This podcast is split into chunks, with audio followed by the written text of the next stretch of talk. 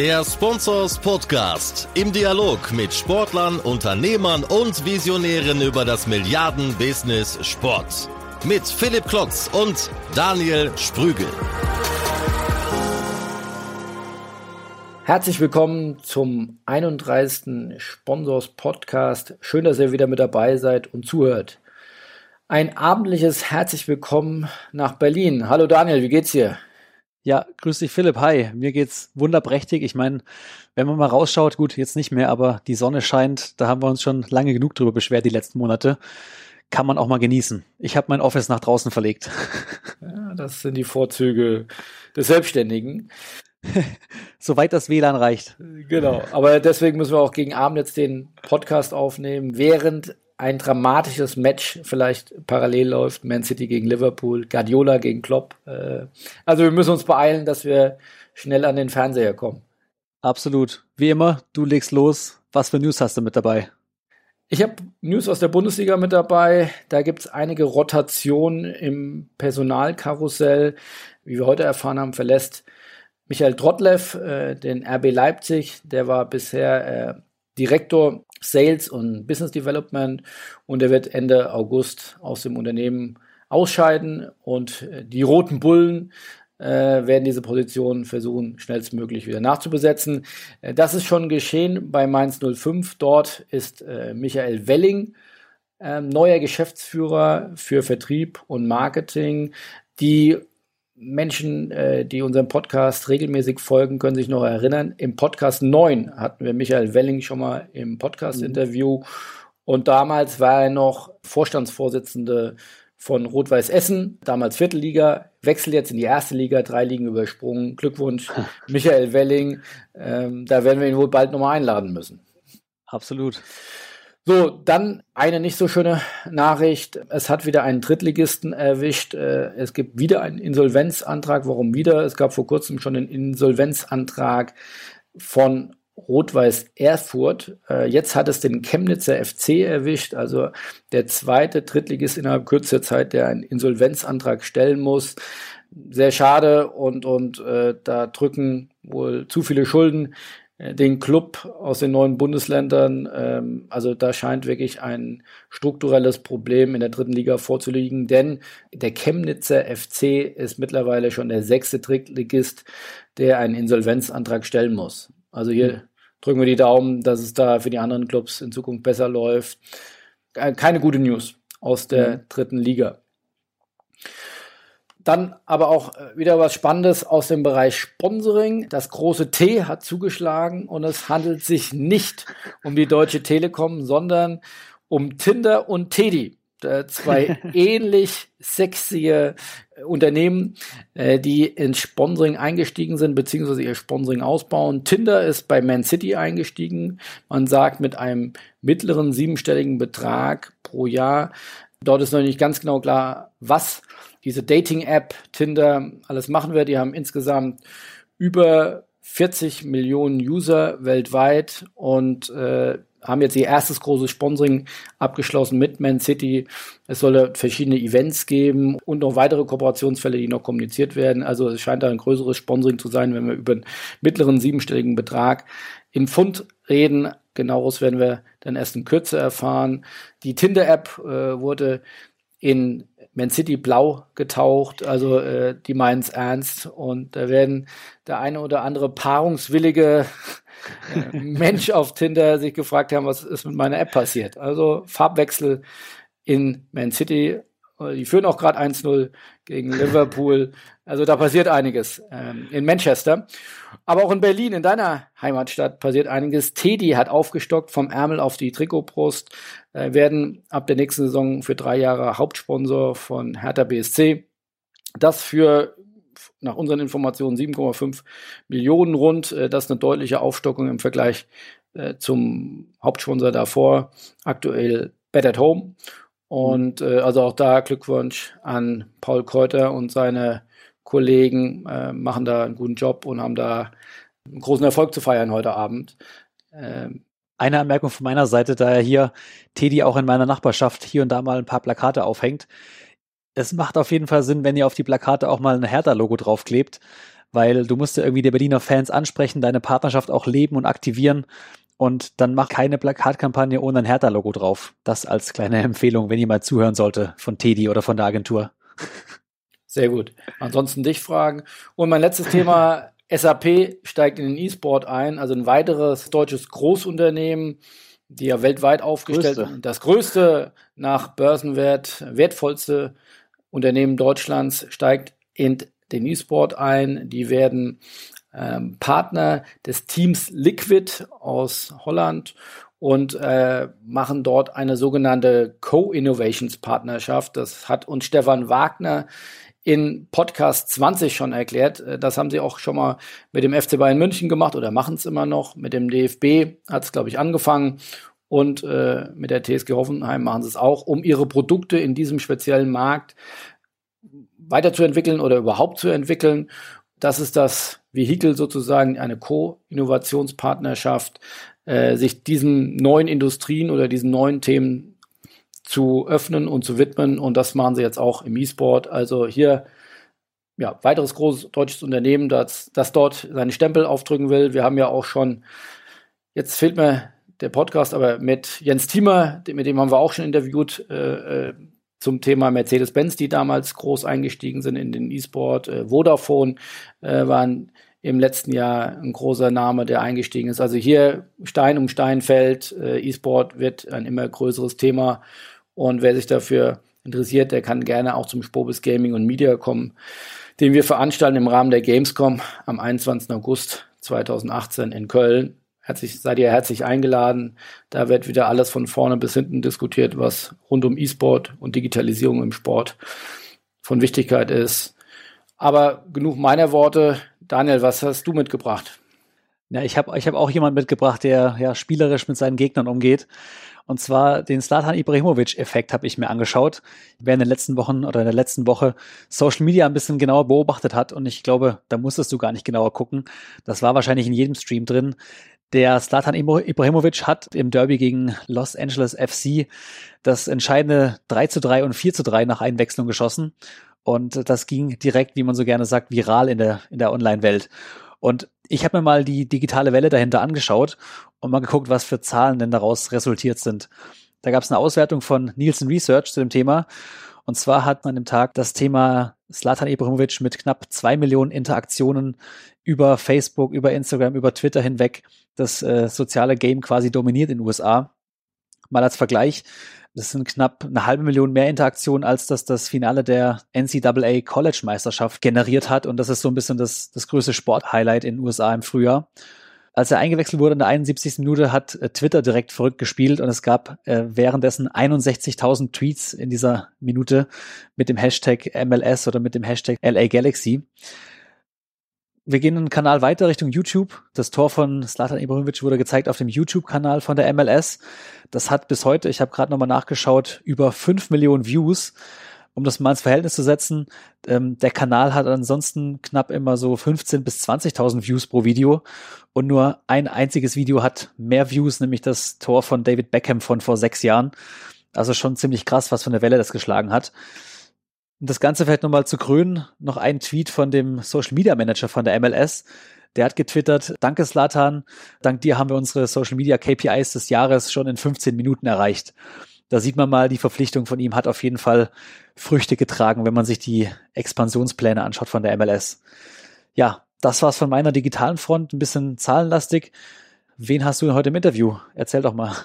Ja, da hoffen wir, können wir ja nur hoffen, dass der Kollege Slatan äh, dann doch nicht noch bei den Schweden bei der WM mitspielt, sonst äh, könnte unsere Abwehr da wirklich ein bisschen ins Schwimmen geraten. Ja, ich habe auch jemanden dabei, der ziemlich den Digitalbereich slataniert hat, würde ich mal sagen. Und zwar ist das der Lukas von sehr gute Überleitung. Lukas von Granach, das ist der CEO von OneFootball. Das war ein sehr spannendes Interview in Berlin, das ich mit ihm führen durfte.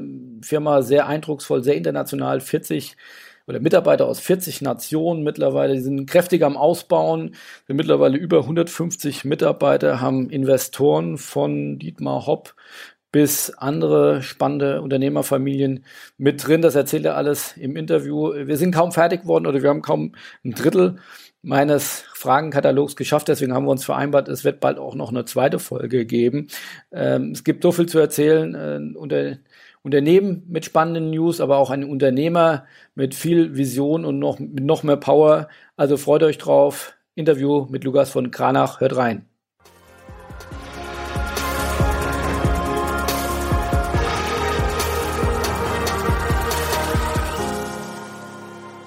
Hallo Lukas, herzlich willkommen zum Sponsors Podcast. Ich weiß nicht, wer dich noch nicht kennt. Äh, Lukas von Granach, CEO und Gründer von One Football. Die Gründung von One Football liegt jetzt, ich glaube, gestern genau zehn Jahre äh, zurück. Ähm, erzähl doch mal, nimm uns mal mit, paar Facts and Figures. Ich glaube, nicht jeder kennt äh, die wirkliche Dimension mittlerweile von One Football. Nimm uns doch mal bitte mit. Mhm. Ja, vielen Dank. Also One Football, wie du gerade sagtest, 2008 gegründet im März haben dann gestern zehnjähriges Jubiläum gefeiert und haben uns seitdem, glaube ich, so ganz gut im Markt entwickelt. Der Grund, wie du auch sagtest, irgendwie, dass äh, viele, glaube ich, nicht wissen, äh, wer wir sind oder was wir machen in der Breite, ist, dass wir uns wirklich sehr, sehr schwerpunktmäßig über die letzten Jahre fokussiert haben, das Unternehmen und das Produkt äh, zu etablieren und dann eigentlich erst seit ein, zwei Jahren wirklich in den Markt laufen. Wir haben die ersten äh, fünf Jahre äh, war wirklich so ein bisschen Jugend forscht, äh, wenn man das so sagen kann. Äh, das Produkt zu entwickeln, das zu einer Marktreife zu bringen, es dann in den Markt letztendlich reinzutragen äh, mit vielen richtigen und falschen Entscheidungen. Ähm, und für uns dann auch letzten Endes, und das war auch mein größtes Thema, eigentlich letzten Endes auch Kapital äh, für das äh, Produkt eben auch einzusammeln und für die Firma, war wahnsinnig schwierig ähm, in den ersten fünf Jahren, weil wir letzten Endes die Europäer äh, meines Erachtens bis heute Plattformen in Gänze nicht äh, umrissen und verstanden haben. Ähm, die Amerikaner dem Thema Fußball nicht so offen standen in, in den ersten fünf Jahren und es deswegen wahnsinnig schwierig war, das Thema irgendwie äh, zu finanzieren und da einen Investor zu finden. Dann in 2013 auch wiederum im März, komischerweise, der März ist immer ein großer Monat für uns, ähm, haben wir dann unsere erste Finanzierungsrunde gemacht, äh, was eben maßgeblich durch ähm, auch leider Gottes amerikanische Venture Capitalisten passiert ist. Da war, das war eine 10 Millionen Runde, die wir auch öffentlich äh, kommuniziert haben mit ähm, Union Square Ventures und Early Bird. 10 Millionen investiert oder 10 Millionen wert? Investiert.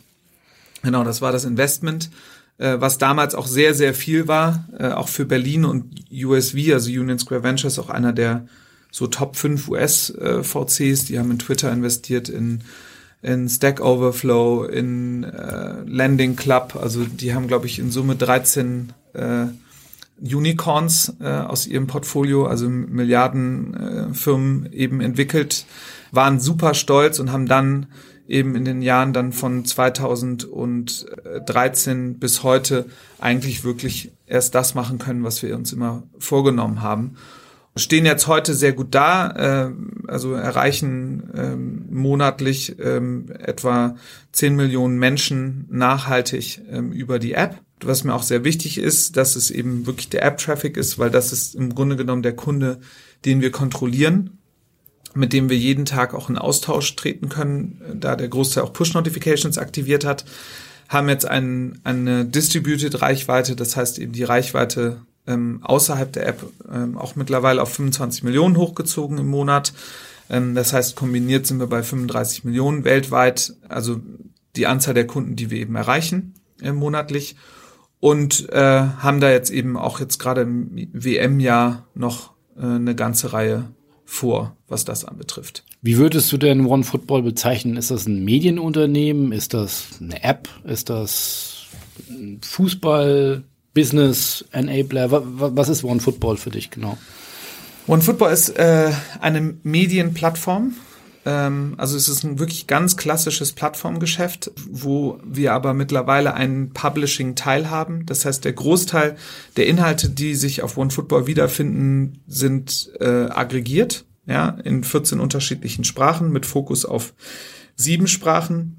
Was wir aber äh, zusätzlich gemacht haben, ist jetzt eben in die Content-Kreation uns reinzubewegen, weil wir eben A sehen, dass wir natürlich da auch die höchste Monetarisierung rausziehen können, weil es unsere eigenen Inhalte sind.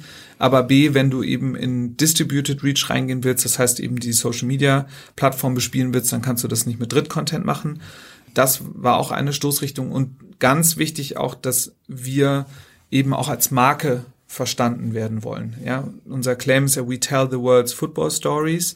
Ähm, und dann müssen wir sie auch erzählen. Und das geht aber eben nur mit eigenen Inhalten, mit einem eigenen Wort, mit einer eigenen Bildsprache, ähm, was wir jetzt sehr, sehr erfolgreich irgendwie seit ähm, neun, zwölf Monaten etwa umsetzen. Aber es ist der Plattformgedanke. Das heißt eben äh, nicht ähm, jetzt in jedem Land äh, 100 äh, Redakteure aufzubauen und selber in, ins Publishing-Business reinzugehen, und dann im Wett direkten Wettbewerb mit den einzelnen Publishern auf lokaler Ebene zu stehen. Das ist nicht unser Ziel. Wir wollen auch mit allen Publishern zusammenarbeiten, mit allen Verlagen, was wir auch tun, weil wir am Ende auch irgendwie den Verlagen oder den einzelnen Titeln auch die Möglichkeit geben, über uns Reichweite auszusteuern. Und die Content-Kreation findet zentral über Berlin statt oder habt ihr weitere Büros weltweit? Also wir haben, äh, wir haben zwei Büros, äh, jetzt eins in Sao Paulo und eins in Mexiko. Äh, das sind ähm, Content-Teams, also wir, wir differenzieren zwischen Content und Video.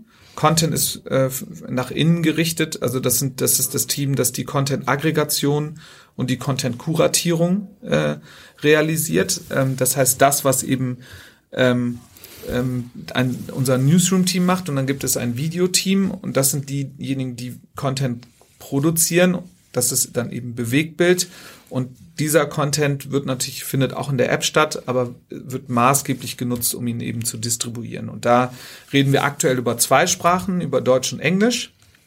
Ähm, wir werden jetzt noch eine weitere Sprache, vielleicht sogar zwei weitere Sprachen noch mit aufnehmen. Da haben wir ein eigenes Videostudio hier um die Ecke, ähm, haben auch unten noch ein Videostudio bei uns im Büro. Ähm, also da investieren wir gerade massiv.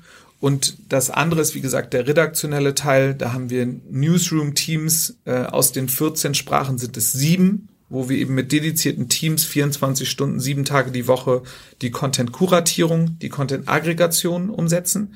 Und on top, was sie auch noch machen, sind eben äh, etwa 500 redaktionelle Push-Notifications pro Tag zu verschicken, die dann eben in einzelne Kundensegmente gehen, wie äh, dieser Push ist relevant in Deutsch für die Zielgruppe Bayern und Bundesliga. Ja, und davon verschicken wir pro Tag etwa 500 Pushes.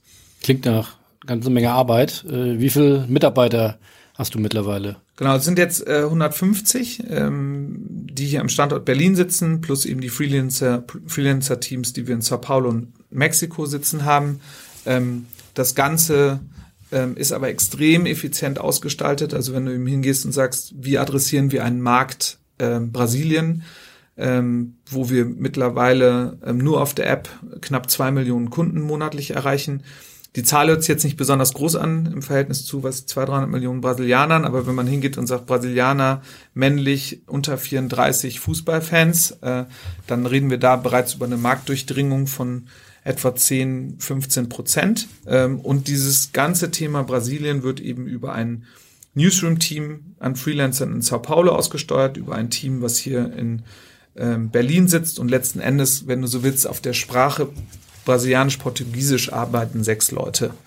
Und mit sechs Leuten haben wir den riesen Out Output. Also deswegen die Zahl hört sich groß an, wenn man irgendwie sieht, wie viele Märkte man adressiert äh, und wie viele Sprachen ist die Zahl relativ klein. Ja, weil wichtig ist bei uns im Geschäft, wenn du eine Global Plattform sein willst, dann musst du Local verstehen. Ja, Global Local, weil sonst den Italiener in Napoli, den interessiert es nicht, ähm, wie gut der Content in Deutsch für den ersten FC Köln äh, gestaltet ist. Und die Stichwort viel Arbeit, äh, viel Mitarbeiter, 150, denke ich, eine, eine sehr beachtliche Größe mittlerweile, ein starkes Wachstum in den letzten Jahren. Trägt sich das schon mittlerweile selbst von der, vom, vom Revenue-seitig oder habt ihr jetzt nach 2013, hast du gesagt, 10 Millionen ähm, Investorenrunde, gab es jetzt nochmal eine neuerliche Investorenrunde? Genau, es gab zwei Finanzierungsrunden noch dazwischen, ähm, die wir aber sehr still und heimlich äh, umgesetzt haben, was auch ähm, meine äh, Prämisse ist, ne, lieber arbeiten und nicht äh, so viel erzählen. Ähm, äh, dass es in eine Finanzierungsrunde war in Ende 2015 und eine dann jetzt äh, im Sommer 2017. Kannst du da mehr verraten? Genau, also wir haben jetzt irgendwie, in, in Summe sind es jetzt 21 Investoren, die wir äh, an Bord haben, also 21 einzelne Investoren. Und da gibt es eben drei äh, Gruppen. Das eine äh, sind die, die Venture Capitalisten. Ähm, da haben wir eben mit Union Square Ventures, Early Bird, TPG Growth ähm, ähm, und Lakestar sehr, sehr starke äh, VC-Partner an der Seite, ähm, die letzten Endes auch das Businessmodell nach vorne getragen haben über die letzten Jahre, weil das Plattformgeschäft eben auch ganz klar so funktioniert, dass du erst das Produkt und die Reichweite aufbauen musst, bevor du irgendwie einen Umsatz investierst. Und das muss ja irgendjemand bezahlen.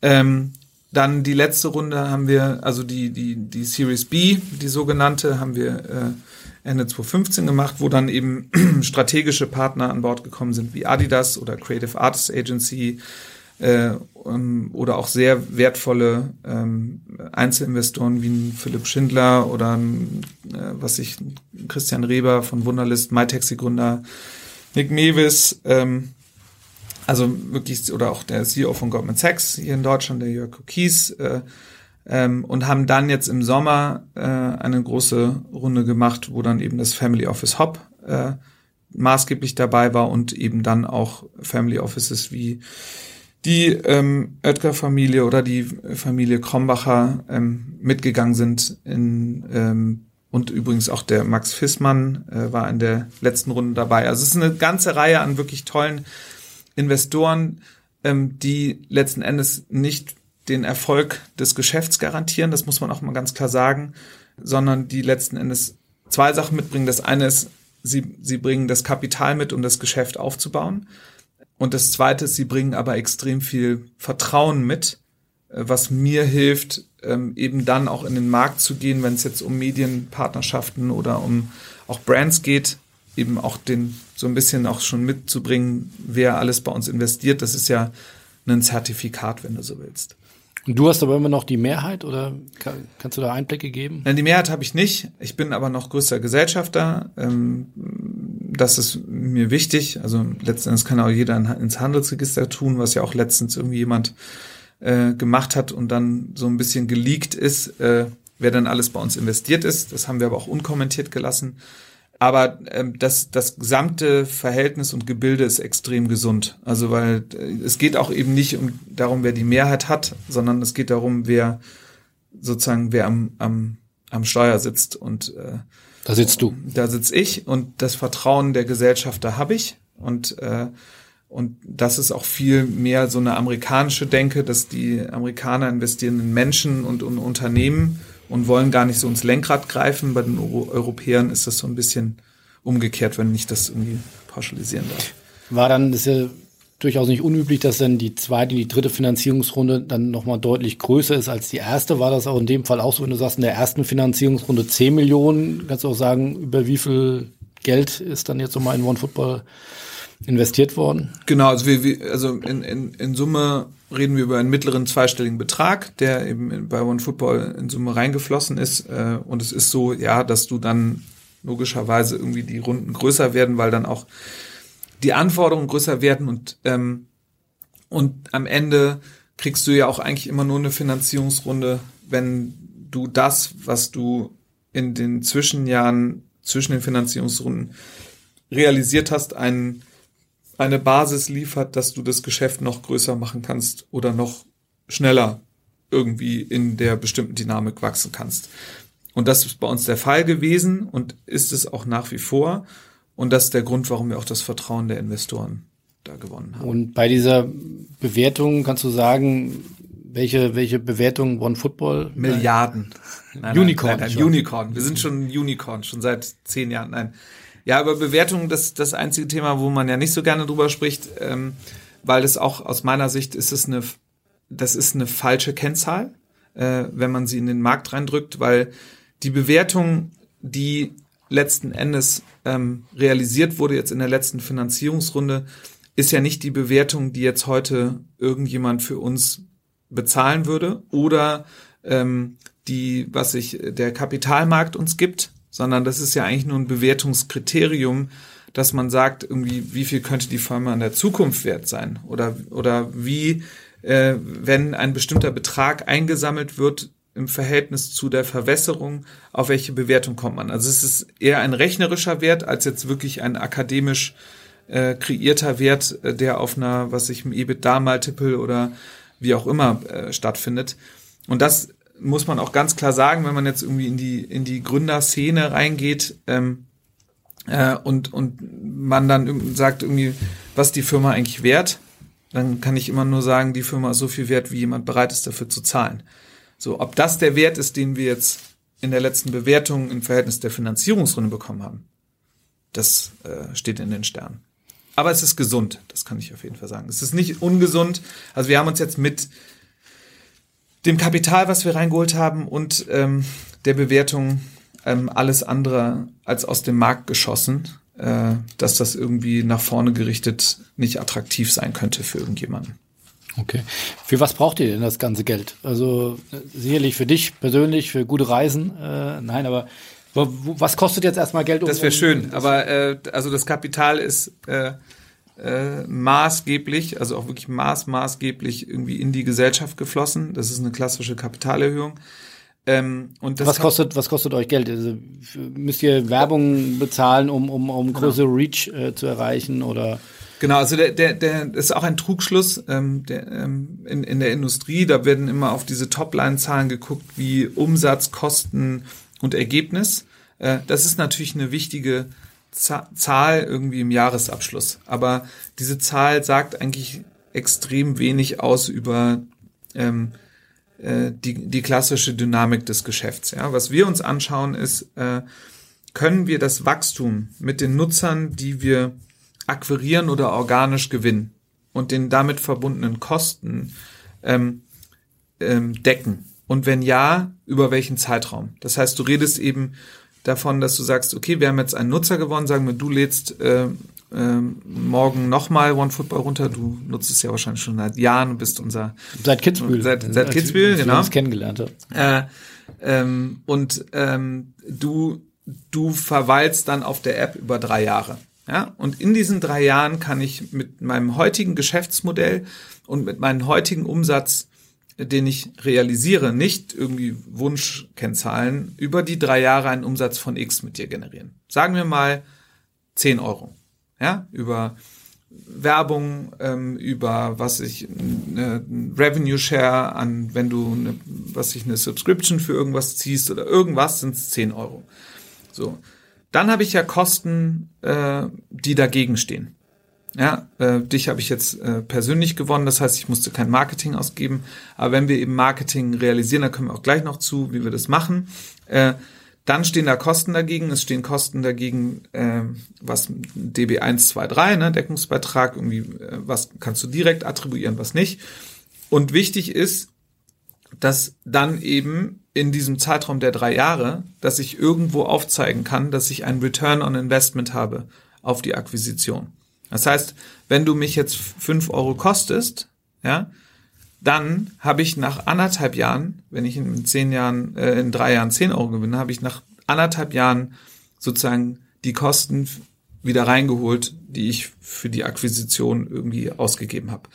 So und so kalkulieren wir und wir haben eben uns als wichtige Kennzahl gesetzt, dass wir jeden Kunden, den wir neu gewinnen, ähm, und lass mal Rest of World raus, weil das ist eine Größenordnung, da ne, wir werden jetzt nicht in Mosambik morgen irgendwie riesengroße Umsätze machen mit Kunden, die wir dort gewonnen haben.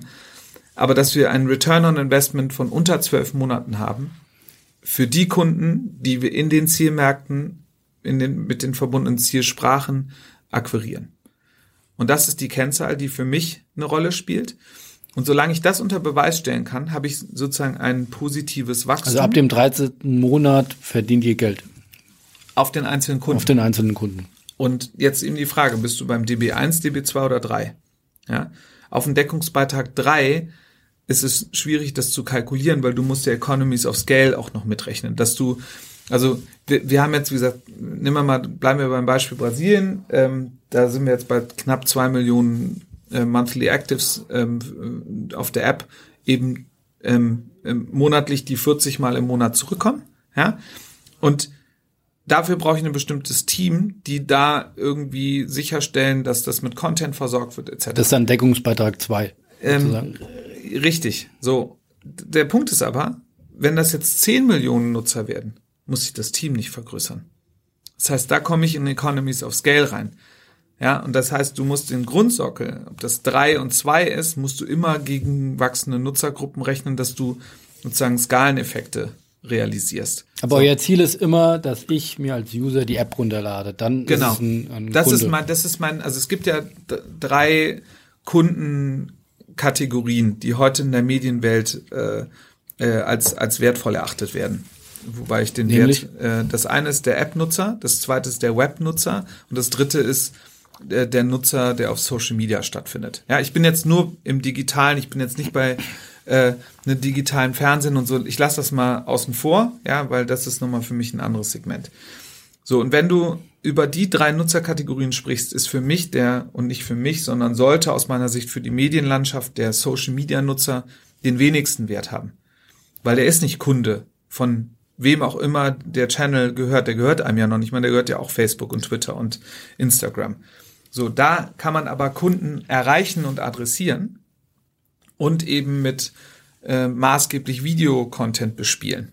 Ist wahnsinnig schwierig zu monetarisieren und du hast auch keine eins zu eins Beziehung zu dem Kunden. Und eine riesige Abhängigkeit von Facebook. Und Wenn die ihren Algorithmus ändern und sagen, Ja, ne, was sie gemacht geschehen. haben, von wieder geschehen jetzt gerade oder vor ein paar Jahren, wo sie gesagt haben, zwei, drei Jahren, jetzt wollen wir nur noch Video und kein Text mehr, müssen alle mal mitgehen.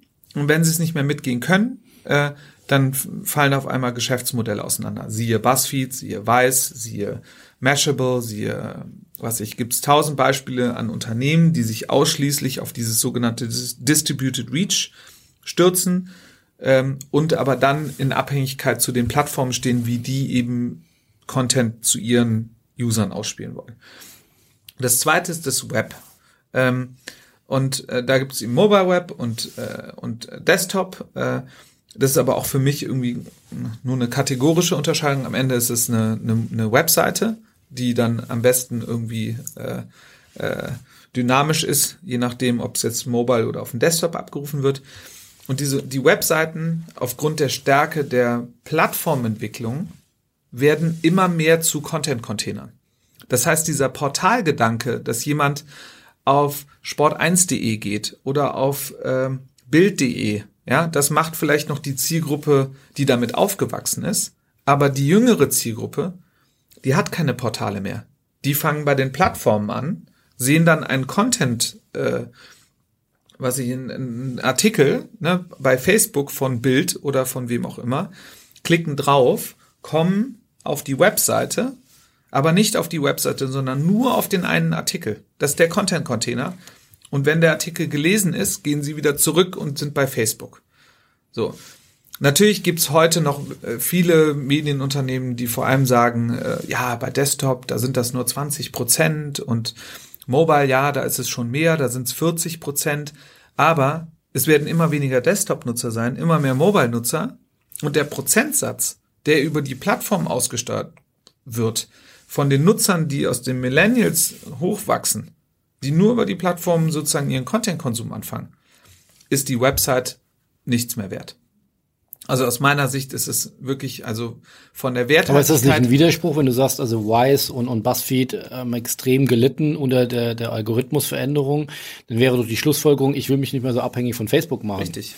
Aber gleichzeitig sagst du, äh, die Millennials sind eigentlich äh, äh, vom, vom, vom Nutzungsverhalten äh, diesem Container-Gedanken oder, oder Content-Container-Gedanken, dass die das ist ihre, ihre Homebase und von da aus gehen sie dann nach links und rechts. Wie, wie kann ich das Genau. auflösen? Und deswegen sage ich, also es ist eben genau, das ist eine sehr Mit gute. Frage. Ja, ja, aber das ist eben so. Also wenn ich jetzt in der, in der Wertschöpfung der, der Werthaltigkeit irgendwie so eine Pyramide aufzeichne, ist die Applikation mit Sicherheit zum aktuellen Stand der Mediengattung. Ja, lass mal außen vor, was mit Virtual Reality, Augmented Reality etc. passiert.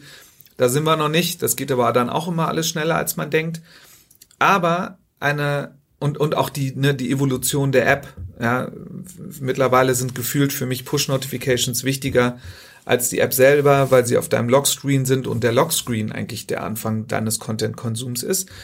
Aber ähm, die App, wenn du es schaffst, und das schaffen wir, dass eben Kunden 40 Mal im Schnitt pro Monat die App öffnen und im Schnitt zwei bis fünf Minuten pro Session verbringen, zeigt, dass wir es geschafft haben, äh, eine, eine Abhängigkeit zu unserem Produkt zu generieren, dass wir top of mind sind, wenn die Leute irgendwie am Flughafen, am Bahnhof oder beim Abendessen mit ihren besten Freunden sitzen, was ja auch nun mal leider der Fall ist, und sagen glücklicherweise, so, glücklicherweise, ja, äh, und öffnen äh, One Football, um einfach mal ein bisschen Content Snacking zu machen. So, der der Umkehrschluss, was du gerade meintest, ist ähm, jetzt aus einer Marke, die maßgeblich ähm, im, im Social Media stattgefunden hat, über die Webseite zu einer App Community aufzubauen, ist fast unmöglich und unfassbar teuer, weil du nämlich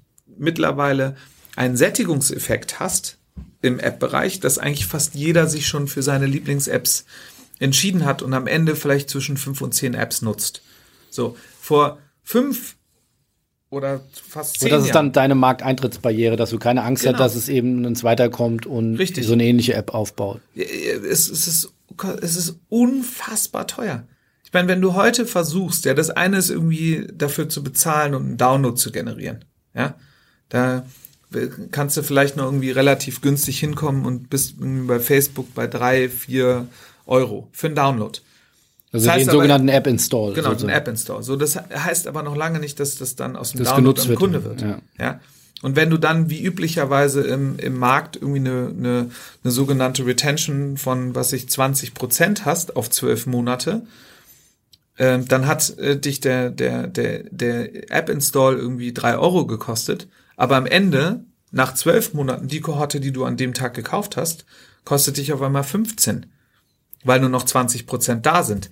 So, und versuch mal 15 Euro, äh, und das ist ja nur das erste Jahr, du musst ja die Retention dann nach zwei, drei Jahren angucken. Geht ja runter, geht ja nicht hoch. Also das heißt, ich kann nicht mehr bei Social Media fischen, um App-Installs zu generieren. Also kannst du natürlich, ja, aber es ist halt wahnsinnig schwierig und du siehst halt, es gibt immer noch Unternehmen, die es schaffen wie ein Snapchat oder äh, wie wie jetzt irgendwie Musically oder was ich, ne, das sind dann Produkte oder das sind Verticals, das sind äh, Content-Gattungen, die es schaffen, einen einen einen Hype um das Produkt zu generieren, dass dass die von den sogenannten Network Effects irgendwie äh, leben und wachsen, weil das Produkt so gut ist, dass es äh, ne, Mund-zu-Mund-Propaganda und dann die Leute runterladen. Aber das ist eins aus einer Million. Aber wie macht ihr es dann? Hm. Also erstmal haben wir eine solide Basis irgendwie geschaffen über die Jahre äh, einer sehr, sehr äh, homogenen und auch sehr, sehr äh, äh, ja, guten Nutzerbasis, die halt über Jahre unserem Produkt vertrauen. So und ähm, und äh, wichtig ist uns auch, dass wir adressieren maßgeblich eben die Millennials, ja, also die Zielgruppe unter 34. Das heißt, die wirklich sagen, ich möchte nicht zu 30 unterschiedlichen Publishern gehen, um irgendwie mir meine Content, meine Inhalte zu suchen, sondern ich möchte zu One Football gehen und bekomme da alle Inhalte in einem Stream. Das ist reine Faulheit, ja. Aber die Medien und die Evolution der Medien erziehen ja die Menschen, immer fauler zu werden. Und nicht mehr suchen, sondern nur noch finden und nicht mehr machen, sondern alles gemacht bekommen und so weiter. Das ist ja das, was sozusagen Technologie ermöglicht. Es ist ja, Technologie ist letzten Endes ein Treiber für Effizienz.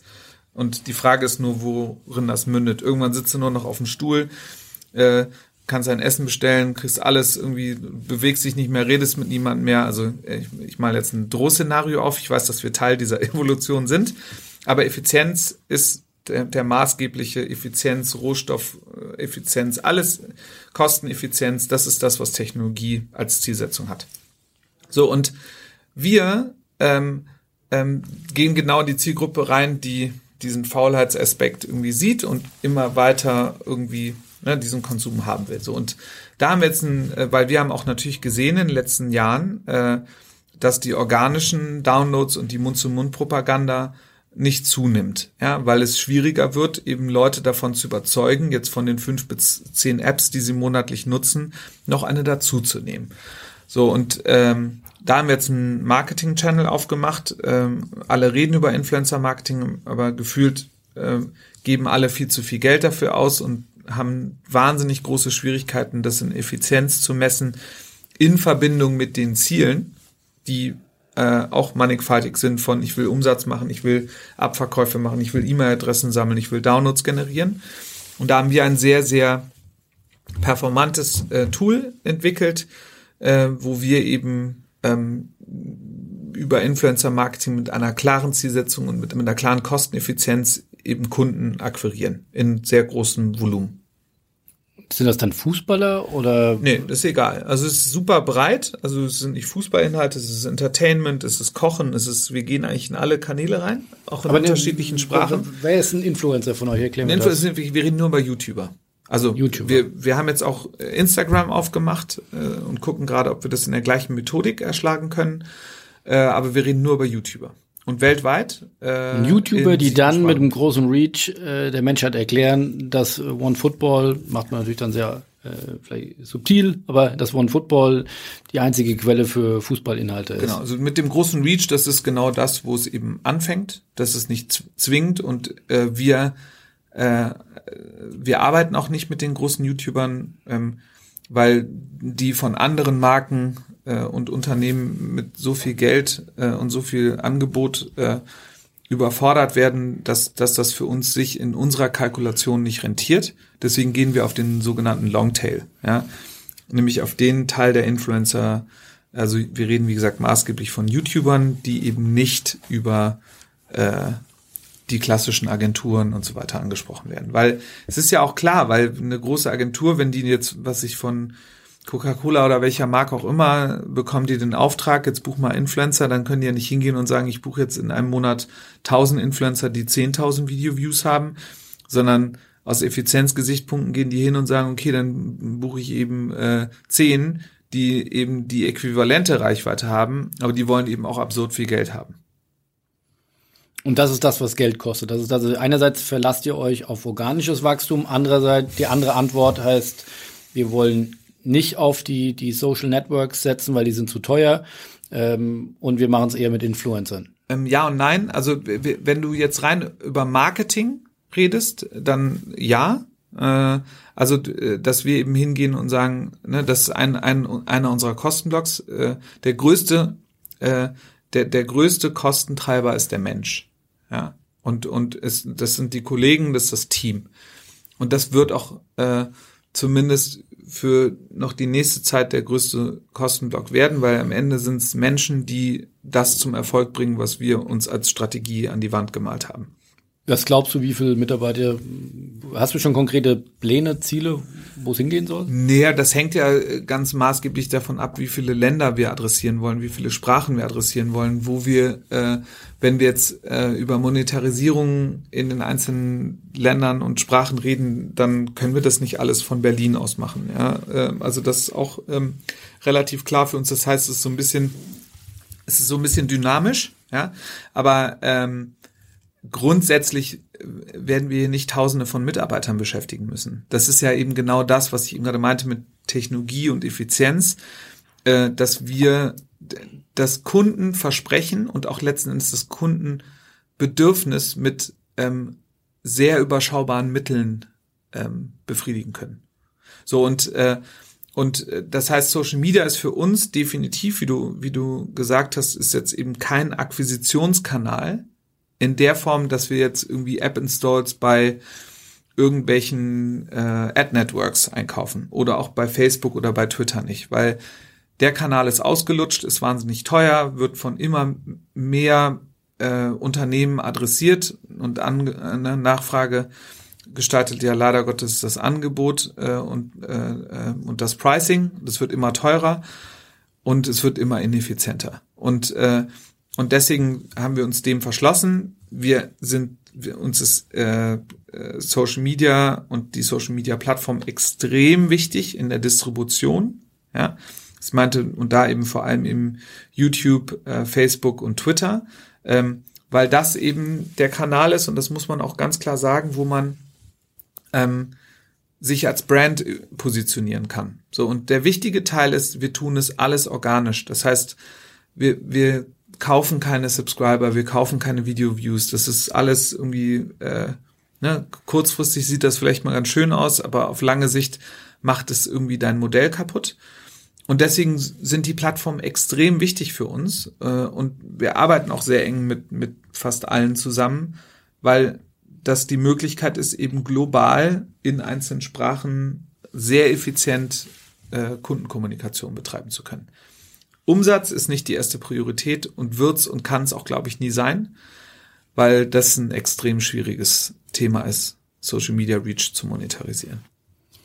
Jetzt haben wir die ganze Zeit darüber gesprochen, wie schnell ihr gewachsen seid, wie groß ihr mittlerweile seid und wie ihr so viele Menschen erreicht. 35 Millionen mittlerweile im Monat, soll weiter wachsen.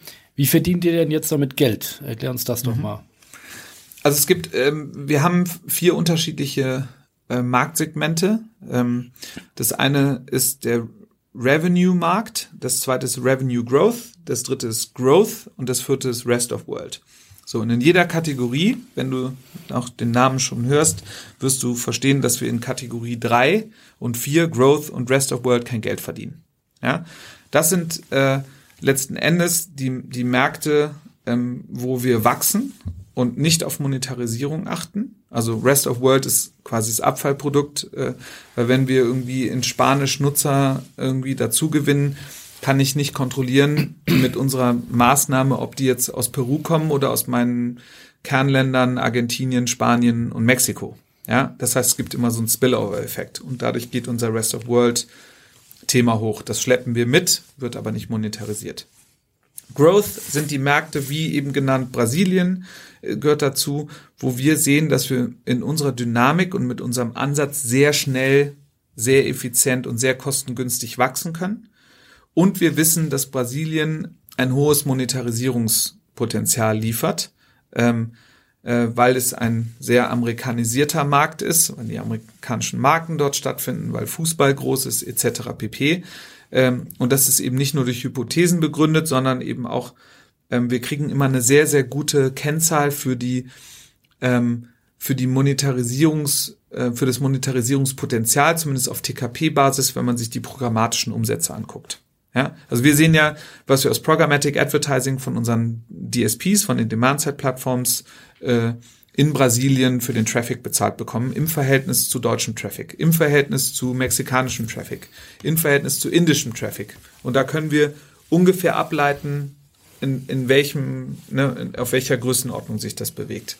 Aber Programmatic so, Advertising heißt Bannervermarktung. Nein, Programmatic Advertising heißt, es ist eine programmatische Vermarktung. Das heißt, wir gehen nicht hin und verkaufen direkt, sondern wir haben eben Facebook Audience Network, MoPub, also die großen DSPs und Plattformen, die uns den Traffic eben äh, automatisiert abnehmen. So, damit wird man nicht reich, zumindest nicht Stand heute, äh, weil die TKPs sehr gering sind. Ähm, und das ist sozusagen die Restplatzvermarktung, die komplett automatisiert durchläuft. Du kriegst aber über diese Restplatzvermarktung ein sehr gutes Bild, wie gesagt, über die TKP-Niveaus. Ja? Und diese Verhältnismäßigkeiten nutzen wir, um eben auch das Marktpotenzial auf den Premium-TKPs in der Direktvermarktung abzuleiten. So. Das ist jetzt aber nur mal wichtig zum, Ver zum Verständnis, dass sozusagen Rest of World und Growth sind Investitionsmärkte. Dann hast du die beiden oberen Segmente, das ist Revenue und Revenue Growth. Bei Revenue ist momentan nur Dach drin, also Deutschland, Österreich, Schweiz. Und Revenue Growth sind Italien und UK. So, und diese beiden äh, Märkte, Italien und UK, äh, wenn wir einen Markt von Growth in Revenue Growth reinschmeißen, heißt es, dass wir in den entsprechenden Markt schon so groß sind, was die Nutzer anbetrifft, so eine äh, Relevanz haben in Form der Marktdurchdringung und der Kunden, die wir nachhaltig erreichen, dass es eben Sinn macht, ähm, eben diese Nutzer zu monetarisieren. Ich komme gleich dazu, wie wir das machen. Und dann hast du eben den, den Revenue-Markt, das ist Deutschland. Äh, und äh, da erzielen wir, also da, da gehen wir eben in der Effizienzkurve so nach oben, dass wir sagen, wir ziehen die Auslastung irgendwie so hoch. Wir haben Durchschnitts-TKPs, die wir immer höher ziehen. Also da hat wirklich die Monetarisierung Vorrang vor Wachstum, weil Wachstum auch in der Form und in der Breite nicht mehr möglich ist.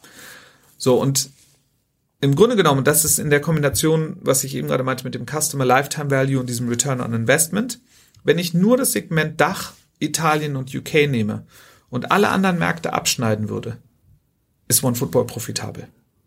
Mhm. Ja, so. Dadurch, dass wir aber Wachstumspotenzial haben und wir positiv auf den Kunden nur mit programmatischen Umsätzen in den Ländern wie Brasilien etc. auf eine bestimmte Laufzeit eben wachsen können, investieren wir in Wachstum. Und das ist das, was Investoren stützen. So, die Art der Umsätze, da gibt es eben äh, äh, drei unterschiedliche Felder. Das eine ist äh, der programmatische Teil. Das ist das, was ich gerade meinte. Das ist rein technisch gelöst über Ad-Serving. Das zweite ist ähm, eine klassische Direktvermarktung, ja, dass wir hingehen und äh, ähm, eben über Mediaagenturen, die für uns wichtige Partner sind, äh, wo wir auch immer mehr ähm, auch Aufmerksamkeit bekommen und auch die Wahrnehmung, dass das ein wichtiger Kanal ist, um eine Zielgruppe zu erreichen, die man eben sonst nicht an bei den Publishern erreichen kann. Äh, die, das Direktkundengeschäft, wo wir eben, was sich zu Partnern hingehen, zu Marken und mit denen direkt sprechen, aber letzten Endes wird es über Agenturen eingebucht, das ist das klassische Mediageschäft, ja. Der, der aber extrem, extrem großer Gap zwischen Listenpreis und, und dann realen TKPs, oder? Also ja, aber das ist ja immer das Gleiche, also das, diese Brutto-Netto-Schere, ähm, das ist ja irgendwie was Gelerntes, ne? das hingehst und sagst, sie sind 100 Aber ich Euro finde, wenn man als Sponsoring-Fachmann sich, also wir haben das mal, oder ich hab, durfte das mal machen, als ich noch mehr geschrieben habe, sich dann mal mit diesem Markt auseinanderzusetzen. Ich finde, als Außenstehender sind das ja vermeintlich absurde Rabatte. Also wo ich sage, es kostet 100 und ich muss nachher ja, vor allem, wenn jeder die, vor allem, wenn jeder die gleichen Rabatte bekommt. Aber ich, also ich kann es ja auch nicht sagen, wo es herkommt. Ich habe es nicht erfunden. Äh, ich äh, lebe im, im. Äh, genau, also äh, ich, ich, ich lebe genauso damit wie jeder andere ähm, äh, Medienmarke oder Plattform, die die gleiche Kalkulation macht. Äh, am Ende musst du aufpassen, dass dein Netto-Netto irgendwie äh, zufriedenstellend ist. Äh, das ist die Zahl, auf die wir gucken und das ist auch die interne Kennzahl. Wir rechnen nicht mit Bruttoumsätzen. Äh, das macht auch keinen Sinn. Ähm, aber das ist eben das klassische Vermarktungsgeschäft, äh, wo wir uns eben auch entschieden haben, äh, vor ein paar Jahren das selber zu machen und nicht mit einem Vermarkter zusammenzuarbeiten, ähm, weil äh, ich da auch denke, dass, dass es da auch irgendwie ähm, keine Interessensymmetrie gibt. Ja, äh, weil ein Vermarkter arbeitet umsatzmaximierend und dem ist eigentlich das Produkt, äh, also das Produkt steht nicht im Zentrum. Und wenn du eben nicht einer der Top 10 äh, Portfoliounternehmen bist, bei was ich 200 äh, Portfoliounternehmen, dann äh, wirst du auch nie die Aufmerksamkeit bekommen, äh, wo die Extrameile gegangen wird, ja, um dich als, was ich Publisher zu halten und so weiter. Das Modell ist ja relativ bekannt. Äh, es gibt gute Vermarkter sicherlich und es, für den einen oder anderen Case äh, mag das auch richtig sein. In der Konstellation heute, wo wir stehen und in der Konstellation, wie Vermarkter heute arbeiten, ist es für uns ein schwieriges Modell. Heißt nicht, dass ich es komplett ausschließe, aber wenn du jetzt irgendwie auf 2018 guckst, äh, dann werden wir auf jeden Fall 2018 das weitermachen, was wir bisher gemacht haben. So, dann kommt der dritte Teil. Und äh, das ist was, wo wir ein sehr, sehr klares Verständnis ähm, auch aufgebaut haben, ähm, wo, wo wir auch sehen, dass es einen, einen wirklich großen Gap gibt oder sagen wir mal ein großes Bedürfnis von vielen Marken ähm, im digitalen Umfeld ähm, das Kundenverständnis aufzubauen. Ja, und wir haben ähm, bei OneFootball über die letzten Jahre maßgeblich auf diesem Thema gearbeitet, unsere Kunden zu verstehen. Wann nutzen sie wie was? Äh, wir haben ein Team von acht Leuten, das ist unser Growth-Team, da sitzen ähm, sechs Analysten und zwei ähm, und, und, und zwei Data Engineers. Wir haben unser eigenes Data Warehouse aufgebaut. Wir gucken in alle Zahlen rein, was Marketing, Content, Sales, Video, ähm, jedes einzelne Segment ist mit Zahlen gestützt. So, das heißt, wir haben ein Kundenverständnis aufgebaut, was uns auch sozusagen nach vorne blickend irgendwie sagt, wie werden Kunden agieren, wann machen sie was.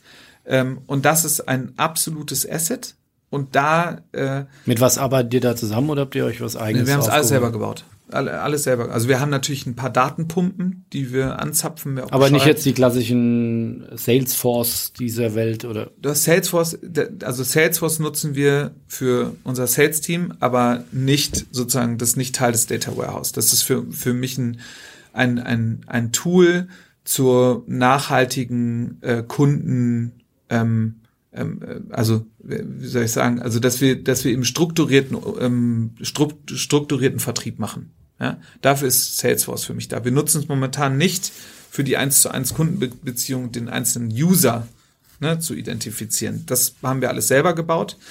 Und das ist, wie gesagt, der Teil, wo, wo wir feststellen, bei ganz vielen Brands, die danach lechzen, zu sagen, wie ist da mein Kunde? Wann macht der was? Äh, äh, wann muss ich dem welche Message zuspielen? Und da haben wir jetzt erstmal angefangen, irgendwie, also wir, wir haben jetzt die, da drei große Revenue Verticals identifiziert. Das eine ist eben Betting, das zweite ist OTT ähm, und das dritte sind, sind, äh, sind äh, Sportartikelhersteller. Äh, und ähm, diese drei Gattungen haben ja ein sehr hohes Bedürfnis, eben nicht nur den Kunden kennenzulernen, sondern über ihre, über digitale äh, Kanäle klassischen Abverkauf zu tätigen. Der, das Wettunternehmen möchte den Subscriber, der Geld einzahlt und eine Wette platziert. Ja, ähm, der OTT-Service möchte einen Subscriber, der, was sich einen Tagespass oder einen Monatspass generiert und Langfristkunde ist. Der Sportartikelhersteller möchte irgendwie CRM und aus CRM wird irgendwie ein Kunde. So und da sind wir hingegangen und haben ihm gesagt, okay, wenn, wenn das der Fall ist, dann müssen wir in die Wertschöpfung reingehen und mit dem, mit unserem Kunden, jetzt rede ich von dem Brandkunden, nicht dem User, mit unserem Brandkunden ähm, zusammen ein Verständnis aufbauen, ähm, wie denn so ein Funnel aussieht. Von einem Banner X bis hin zu der Maßgabe, die eben eine bestimmte Marke erreichen Ist dann auch native Werbung für euch ein wichtiges Thema? Native Werbung, wir machen nur native Werbung. Native Werbung ist ja nichts anderes als äh, ähm, als Banner, die sich nicht über Content legen. Das ist ja wieder ein kleiner Bullshit, den sich die Werbeindustrie überlegt hat, um irgendwas Neues zu verkaufen. Am Ende ist Native Advertising äh, eben sind sind Werbeflächen, äh, die, die im Content stattfinden. Äh, und aber ich meine Native äh, Advertising im Sinne von. Dann bist du kontextuell. Genau. Ja, genau, aber das ist ja was anderes. Also kontextuelle Werbung ist ja was komplett anderes als native Werbung. Native Werbung ist die Art der Einbindung und die kontextuelle Werbung ist dann eben genau, was du sagst, äh, äh, das eben richtig auszusteuern. So und da, da genau das ist nämlich der Schlüssel, äh, ähm, der gerade bei diesen sogenannten, bei den drei genannten äh, ähm, äh, Umsatzkanälen, also OTT Betting, und, und Sports Manufacturing eine große Rolle spielt. Also wir arbeiten in Deutschland mit Sky, mit The Zone, mit äh, RTL, also Nitro, äh, Deutschen Telekom und Eurosport, also wirklich mit allen zusammen, die eben letzten Endes die Rechte innehaben und die haben auch alle unterschiedliche Rechtepakete. Und jetzt gehen wir zum Beispiel hin und äh, wenn was sich in Sky dann die Bundesliga-Konferenz dann am Samstag äh, zeigt, dann adressieren wir eben, was sich die, die äh, Borussia Dortmund-Fans mit einem Unterschied, mit einem anderen Banner jetzt einen Tagespass zu kaufen, ähm, da steht dann eben drauf, jetzt das Spiel BVB gegen sehen. Und das geht dann nur an die BVB-Kunden, äh, hat natürlich eine viel höhere Conversion, als wenn ich jetzt irgendwie bei, an, an alle Bundesliga-Nutzer alle Banner schicke. Äh, und das ist was, was wir sehr, sehr genau aussteuern. Und das ist für Betting das gleiche Thema und genauso für Sportartikelhersteller auch dass sie letzten Endes sehr, sehr segmentiert verkaufen können über uns. Und das lässt sich auch dann eben ausbauen, weil das Modell ist es am Ende, ist es ein Kundenverständnis, das wir pro Revenue Vertical etablieren und dann im zweiten Schritt ähm, eben in weitere Märkte tragen können. Weil der, das OTT-Geschäft in Italien funktioniert genauso wie in, äh, wie in Deutschland oder in der Schweiz oder in Spanien oder in Frankreich. So, und da geht's eben, und da liegt auch ein riesen Volumen, was wir eben. Weil das ist ja im Endeffekt auch die Revolution von Google, Facebook und Co. gewesen, dass ich ja nicht auf eine, wir sind ja noch gegründet als, als Magazin, als Verlag, äh, da habe ich ja Werbung gebucht mit einer Chance auf einen Kontakt. Äh, genau. Bei Google und Facebook zahle ich ja nur, wenn, wenn draufgeklickt wird oder genau. eine gewisse Aktion äh, stattfindet, die ich vorher bestimmt habe. Ist es bei euch dann auch so? Zahlt man nur, wenn dann auch wirklich eine Conversion stattgefunden mhm. hat? Nein, also also da da äh, also das das ist bei uns nicht der Fall. Also wir haben mit allen Kunden TKP-Modelle. Das hat auch einen ganz klaren Beweggrund, ähm, weil wenn wir jetzt über ne, die die genannten Marken in den gesamten in den genannten Umfeldern äh, sprechen, hat ja jeder, also ich kann ja nicht ins Risiko gehen, wie gut sozusagen die Produktseite von Eurosport ist, äh, von, aus einem Lead einen Kunden zu machen. Ja, und wenn ich auf ein Performance-Modell gehen würde, dann würde ich ähm, ja genau dieses Risiko eingehen. Und das Risiko kann ich nicht eingehen, weil wir eben sehen, dass der Großteil der Unternehmen eben noch nicht so weit ist, die Produktseiten so optimiert auf Mobile umgesetzt zu haben, dass eigentlich der Abverkauf sofort an erster Stelle steht, sondern dann wird noch Marketing, Cross-Vermarktungsthemen da implementiert. Und deswegen gehen wir nur auf TKP-Modelle. Und es ist auch ganz wichtig zu verstehen, dass Mobile kein Performance-Kanal ist. Mobile ist und, und ist sogar, würde ich sagen, noch mehr ein Branding-Kanal als ein Performance-Kanal, weil jeder hat das Handy hier auf dem Tisch rumliegen, jeder guckt am Tag irgendwie 40 Mal auf sein Handy drauf. Ähm, das heißt also, und wenn wir dann eben auch noch als OneFootball eine dieser Apps sind, die dann eben täglich genutzt werden, was der Fall ist, habe ich ja auch permanent die Möglichkeit, Markenbotschaften äh, zu positionieren und zu platzieren. Wenn ich diese dann aber auch entsprechend mit, mit einem Performance-Ziel versehe, und das ist das, worüber wir sprechen. Wir sprechen über die ganzen Kunden, die, die bei uns ein sechs- oder siebenstelliges Commitment abgeben, auf eine Saison gesehen, die bekommen diesen Consulting-Teil, wo wir sagen, du buchst TKP ein, wir machen Branding und Performance, aber lass uns irgendwie gucken, dass anhand des Funnel, den wir uns anschauen, pro Banner, pro Tag, pro Segment, äh, pro ähm, was ich Initiative, was am Ende an Kunden für dich rauskommt und lass uns zurückschauen, ähm, wie wir den Funnel oben optimieren können. So und das ist das ist der Teil, wo wir sehr sehr erfolgreich mit wirklich sehr, sehr vielen Marken zusammenarbeiten und die auch verstehen, dass sie das Commitment liefern müssen, damit wir diese ähm, Beratungsleistungen, nenne ich es jetzt mal, irgendwie mitbringen können. Äh, und auf der anderen Seite ähm, ist das für uns halt total nachhaltig. Ja, weil wir arbeiten ja auf einem strategischen Ziel dieser Unternehmen. Aber das heißt, dieser dritte Bereich ist mit Abstand der größte.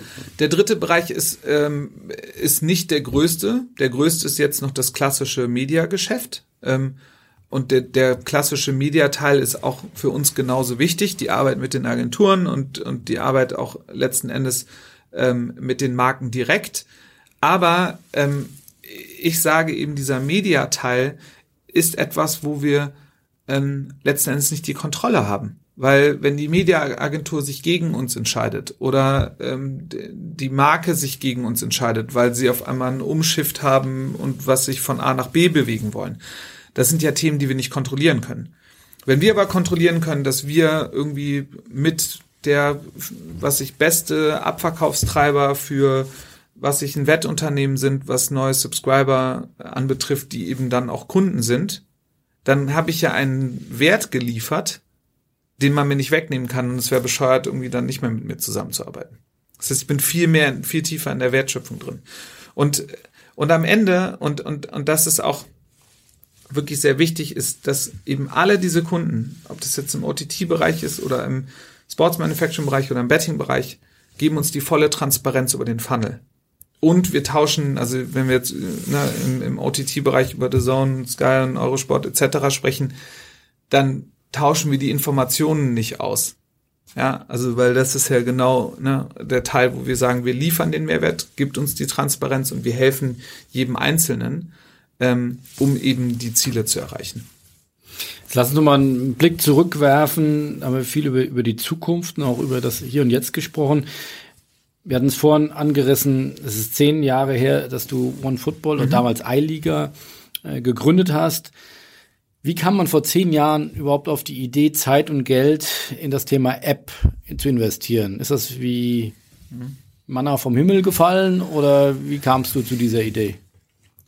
Also erstmal war es eine ziemlich bescheuerte Idee, weil ähm, irgendwie sich in einen Bereich zu bewegen, den es A noch nicht so wirklich gab und B eben auch deswegen nicht irgendwie in Aussicht stand, dass er sich besonders etabliert ist was, was man irgendwie per se erstmal irgendwie sagen sollte, lass die Finger davon. Ja, äh, also äh, ich habe es aus mehreren Gründen letzten Endes ähm, mich dafür entschieden. Erstens habe ich, ich bin ein riesen Fußballfan, ja, seit eh und je, leider für den falschen Verein, äh, meinen geliebten ersten FC Köln. Äh, ähm, wo ich auch die Liebe weitertragen werde, auch wenn, wenn wir jetzt in die zweite Liga gehen sollten, dann wird die Liebe da auch nicht kleiner. Das ist nun mal leider so. Äh, da bin ich ein gebranntes Kind und dieses Thema Fußball hat mich halt immer beschäftigt. Und äh, deswegen sage ich auch, ich bin, glaube ich, einer der wenigen sehr, sehr glücklichen Menschen, die wirklich sagen können, dass sie ihr Hobby und ihr, ihre Passion äh, zum Beruf gemacht haben. So, das war für mich ein klares Zielsetzung. Das Sprichwort geht ja dann noch ein bisschen weiter. Leider habe ich auch mein Hobby verloren. Das ist bei dir noch da? Also ja, du, ja, du klar. kannst die Leidenschaft Also, für den äh, Fußball hast du immer noch. Doch, absolut, äh, weil ich halt nicht hinter die Kulissen gucke. Und ich bin immer noch äh, derjenige, der ins Stadion geht und sich nicht anschaut, wie die Vereine operieren und so. Äh, mh, und also das habe ich alles nicht verloren, glücklicherweise. Äh, äh, das andere ist, und, und das war irgendwie maßgeblich auch gestützt und gesteuert, ich, äh, ich hatte die, die Möglichkeit in den USA zu, in den USA zu studieren. Und das war eben zum Zeitpunkt, als eben ähm, vor allem Themen wie Facebook und Twitter eben hochgepoppt sind und, und äh, da sah man schon irgendwie die Evolution dieser digitalen Revolution in den Anfängen, dass Plattformen wirklich das Nonplusultra sein werden. Und da waren die Indizien, weil Facebook wurde, glaube ich, 2004 gegründet. Und äh, ich war irgendwie, ich glaube, 2007 oder 2008 war das, glaube ich. Also nicht mehr, kann die Zahlen nicht mehr genau sagen, aber es war auf jeden Fall sehr, sehr zeitnah an, an, äh, an, an den, äh, also als, als das sozusagen dann alles entstanden ist. Und da habe ich dann eben für mich äh, ähm, entschieden, ähm, dass ich eben tierisch Bock hätte, irgendwie so ein, so ein Thema ähm, im digitalen Umfeld im Zusammenhang mit Fußball zu etablieren. Es wäre vermessen zu sagen, dass die Vision, die ich damals hatte, irgendwie die ist, die heute aufgegangen ist. Also ich glaube, das kann man für den für die wenigsten Leute irgendwie behaupten. So und der dritte Teil war und der geht eben so auch in die Richtung, wo ich sage, ich habe mich für das entschieden. Ich habe mich halt für gegen die ganzen anderen Sachen entschieden. Ich habe mich dagegen entschieden, äh, dass ich irgendwie als Angestellter irgendwo arbeiten wollte. Ich habe mich dagegen entschieden, ähm, etwas zu machen, was mh, alle machen.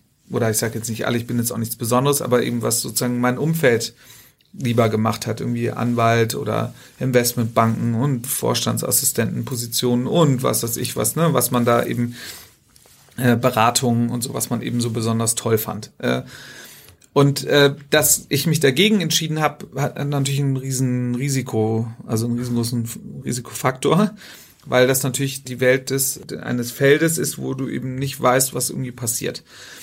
So und und am Ende war dann hat mich dann die Passion und auch irgendwie meine Haltung nicht aufgeben zu können und zu wollen dahin gebracht, wo ich heute bin in der Kombination, wie gesagt, aus Fußball. Aber es war dir damals schon da, klar, äh, es muss eine App sein. Also Auf jeden Fall, weil, weil also also da, es gab noch gar nicht so viele Apps ja, damals, es gab, oder? es gab schon Apps, es gab halt nur eben tausend unterschiedliche, es gab Symbian und so, es gab eben tausend unterschiedliche Plattformen und ähm, dadurch, dass es eben diese ganzen unterschiedlichen Plattformen gab, ähm, wir äh, haben wir haben wir eben die die äh, äh, Thematik ähm, gab, dass wir, wenn wir jetzt sozusagen, ne, wir hatten, waren auf allen verfügbar, wir hatten 300 unterschiedliche Apps. Ja. Und äh, das war halt super ineffizient. Und, und aber die, die, der Hintergrund, warum ich gesagt habe, dass eine App sich durchsetzen wird gegenüber einer Webseite, ist, weil eine App ein Programm ist, was sich personalisieren kann. Und die Hypothese, die ich hatte, gestützt auf den Erfahrungswerten meiner Lernkurve in Amerika, wenn meines Studiums war, dass es so einen riesig, riesig großen Überfluss an Inhalten geben wird, auf tausend unterschiedlichen Displays, dass irgendjemand hingehen muss und diesen Inhalt organisieren muss. Eine Webseite macht es nicht.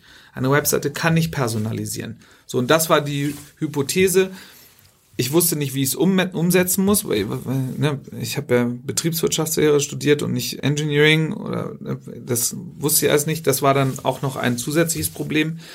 Aber das habe ich alles gemeistert bekommen und ähm, wirklich die die Haltung und der uneingeschränkte Willen, das machen zu wollen. das hat mich getrieben und dahin gebracht, wo wir heute stehen. Das war super. Also wir sind, das muss man auch mal festhalten, das ist auch für mich eine Premiere in einem Podcast, der jetzt, glaube ich, über eine Stunde schon dauert, äh, bin ich ungefähr zu einem Drittel meiner Fragen gekommen und draußen wartet unser Salat, habe ich gerade gesehen. Die Zeit ist schon verstrichen. Wir wollten uns ja auf ja. jeden Fall auch wegen anderen Dingen nochmal zusammensetzen. Ich würde einfach sagen, ich komme dann nochmal und wir machen dann den zweiten Teil mhm. äh, des Podcasts. Gerne. Also vielen, vielen Dank für die vielen Einblicke. Man sieht, du bist da mit Leidenschaft dabei, weiterhin oder noch mehr. Ja ja, dann hoffentlich auf ein, ein baldiges Wiedersehen und schon mal vielen Dank für die vielen Einblicke in OneFootball. Danke auch. Dann tschüss. Tschüss.